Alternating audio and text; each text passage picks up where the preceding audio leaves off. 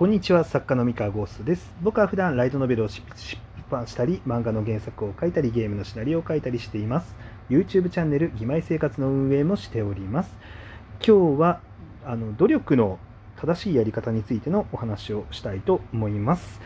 えーとですね、こちら質問箱に来ていた質問への回答となります。質問箱の内容を読ませていただきます。えー、こんにちは、質問です。私は今、新人賞受賞を目指して作品作りに取り組んでいます。作品を書いていない間は読書をして人気な理由人気が出なかった理由を分析したりしています。ある時ふと YouTube でキングコングの西野さんの動画を見たのですが、えー、彼が行っていた努力量に驚愕しました。そしてその動画内でも結果が出ないのはやり方を間違えているわけでも情報に疎いわけでもなくただ単に努力不足だと言っていました。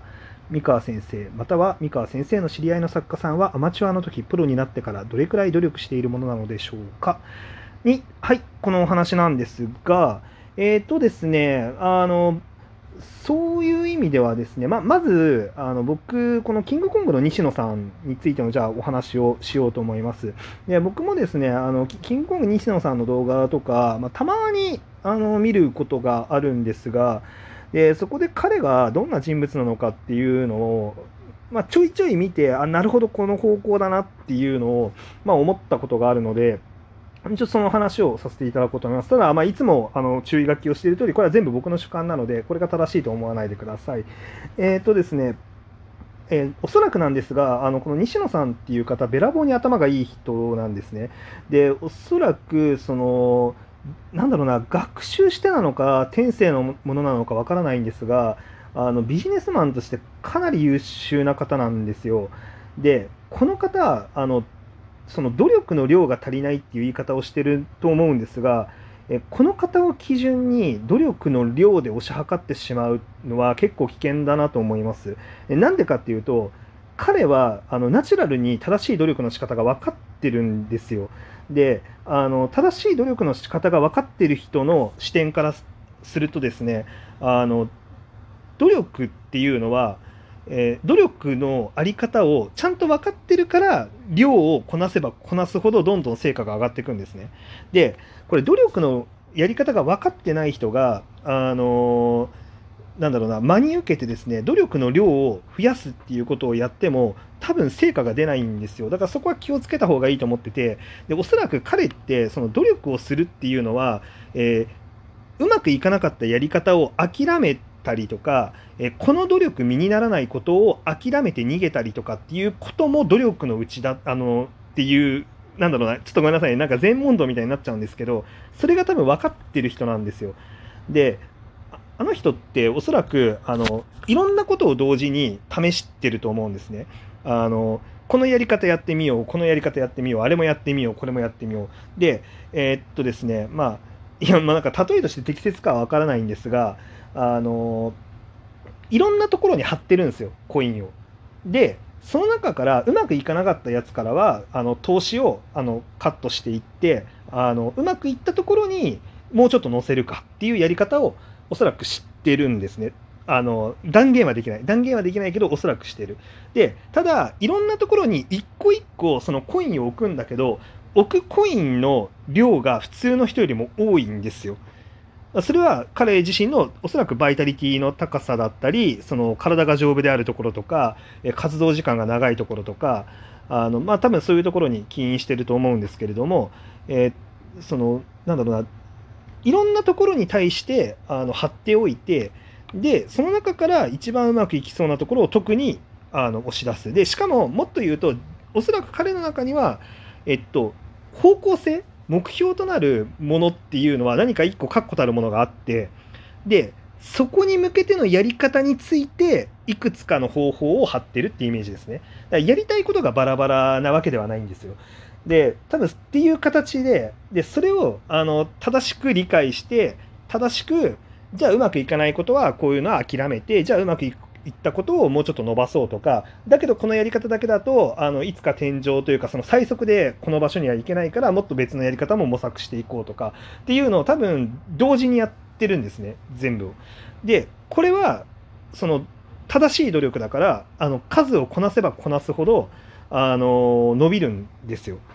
でこれが例えばですねあの今自分の努力してるやり方が1個のやり方だと、うん、例えば受験勉強だとしたらあの暗記しかやってないと、うん、暗記をひたすら頑張ってる。で暗記をあのひたすらみんなが追いつけないほど努力努力時間をかけてあの質も高めてめっちゃ努力するっていうのを暗記だけをやってじゃあ受験でどんな成績が取れるかっていうと、まあ、暗記以外の科目には弱いっていう形に、まあ、当然なってしまうわけですね。あのでそれってただあの努力量はあの圧倒的だったとしても努力の仕方として正しくないから、まあ、伸びきらないっていうことにおそらくなると思います。でなのであの正しい努力っていうのをあのしなければまあ意味がないかなっていう気がしますねどれだけ量を重ねたとしてもね。うん、結構ねまあこれも眉唾っていうかその形のない観念的なものにあんまり数式とか当てはめるのってあの正しくないような気もしつつなんですけど一応有名な言葉にあの成果っていうのは努力かける方向性のベクトルかけるあそう努力っていうのはあそう努力あ成果っていうのは成果イコール努力かける方向性のベクトルであるっていうあのその数式っていうのは結構有名であの努力が足りなくても数字は伸びないんだけど例えばそのベクトルがマイナスの方向にマイナスの数字がそこに入ってると掛け算だからマイナスになっちゃうみたいななんかそういうねあの考え方もとかもあってですねあのマイナスの方向の努力をしてしまうとあのひたすらマイナスになっていくんですね。まあ、例えばねそのマイナスな方向の努力すごい極端な話をするとあの相撲取りを目指してるとするじゃないですか。で相撲取りを目指しててあのでやり方が分かってないと相撲取りになるための。でとりあえず相撲取りと同じ体型になろうと思ってあのひたすらあの、ね、飯食いまくってもうひたすらデブになるための努力をするとするじゃないですかでそれ間違った努力なわけですよで相撲取りとしての体の作り方っていうのをしっかり学んでないとただのデブになってしまってそれってあのマイナスに触れてるんですよねで努力すればするほどただのデブにとして大きくなればなるほど相撲取りになって成功するっていう成果からは遠ざかっていっちゃうんですね。でだけど相撲取りになるための強い相撲取りになるための、えー、正しい努力っていうのをひたすらどんどん積み重ねていったらそれはもう強くなれる可能性は上がる。まあ、とはいえねその体格とかっていうのもあの先天的なものとかあのも、えー、関わってくるわけですよその体格だけだとね。でも例えばその強くなるための努力だったらじゃああの本当に正しい努力っていうのはあのじゃあ体格に限界があるってなった時にじゃあ体格以外で勝つ方法を考えようっていうことができるのが正しい努力なんですね。そうだからあのまあなんかね相撲取りのあの例えだと分かりにくいかもしれないですけどねあのそう。マイナスに触れちゃうこともあるしじゃ正しい努力をしたとしてもじゃあいい体を作るだけっていう感じでやってった時にはおそらく限界があるあると。先天的にどれだけ自分の体が大きくできるかとかあの筋肉つきやすいつきにくいとかあのそういうのってあるのであの限界はあると。でじゃあ限界があった時にじゃあね最強の相撲取りになるためには最強ってことは勝てばいいわけだから勝つっていうのは体格で全部が決まるかっていうとそうではないじゃないですか。じゃあ対戦相手の研究をとことんしてあのあ読み合いで相手に絶対に負けないっていうところまで行こうっていう努力の仕方をじゃあ重ねるとか。でそれだけでダメだったらもうちょっとなんか絡めてとかその体格が小さくても大きい相手を投げ飛ばすにはどうすればいいのかっていうのを例えば他の武道とかから学んでみるとかっていうそういうそういうなんか違う努力っていうのをやっていくことによって最強を目指すっていうことはできるわけですよね。でこれが正しい努力というかそのより大きくなっていくための努力でその量をひたすら増やしていった方があのいいってことなんです。で、あのー、で僕自身も、まあ、そういうやり方はしている。で、ごめんなさい、時間がね、もう少なくなっちゃったんですけど、私ちょっと一つね、気になってるのが、新人賞を目指すために、えっ、ー、と、人気作の、あの、分析とか出な、人気出なかった理由を分析したりしてるっていう話あると思うんですけど、これね、あの分析の仕方が甘いとあんまり意味なかったりとかして、えっと、僕は結構分析したりするんですが、それっていうのはさっき言ったったその僕のスキルセットの中であの分析をしてあのものを抽象的に解釈して自分のものにするあの自分の中に取り入れるっていうことがおそらく他の人よりもあのあのちょっと突出して高いスキルだっていうあのそれは結構客観的にいろいろ見た時にあの向いてるなって思ってるから結構やってることでもしねこの分析で成果が上がってるんだったら続けてもらっていいと思うんですけど成果が上がらなかったらもしかしたら向いてない可能性とかもあるから違うやり方を模索するっていうのも必要だと思います。あの今やってる努力っていうのが、えー、成果が上がる上がらない。まあとはいえあの量をやらないことにはそのやり方が自分に合ってるのかその向いてるか向いてないかってわからないんであのとにかく量はこなしてください。量はこなすんだけどその量をこなしてうまくいかないことがあまりにも長く続くんだったらむいあのなんかやり方も間違ってる。って思って、えー、っとどう間違ってるんだっていうことをちゃんと考えてその直すやり方を変える。っていうことも同時にやらないと努力っていうのは空回りしちゃう。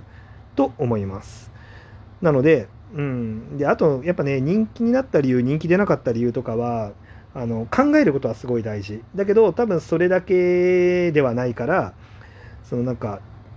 まあひたすらね自分で作品を書いてじゃあなんで自分の作品ってこの人気作のエッセンスを出せないんだろうとか、まあ、そういうこととかあとねやっぱ書かないと向き合えなかったりとかもすると思うんで。なんで、まあ、そこはうん。あのやり方を間違えてるかもって思ったら試しに他のこともやってみるとかあの複数のあの種類の努力っていうのを同時にやったりとか、うん、っていうのは、まあ、した方がいいかなって思います。その努力のあの量はもちろん大事なんですがそのやり方を間違ってあの間違ったやり方の努力だけを重ねてもあんまり成果は出ないと思うのであのそこはお気をつけくださいっていう回答とさせていただきます。はい。というわけで以上でございます。それでは皆さんおやすみなさい。バイバイ。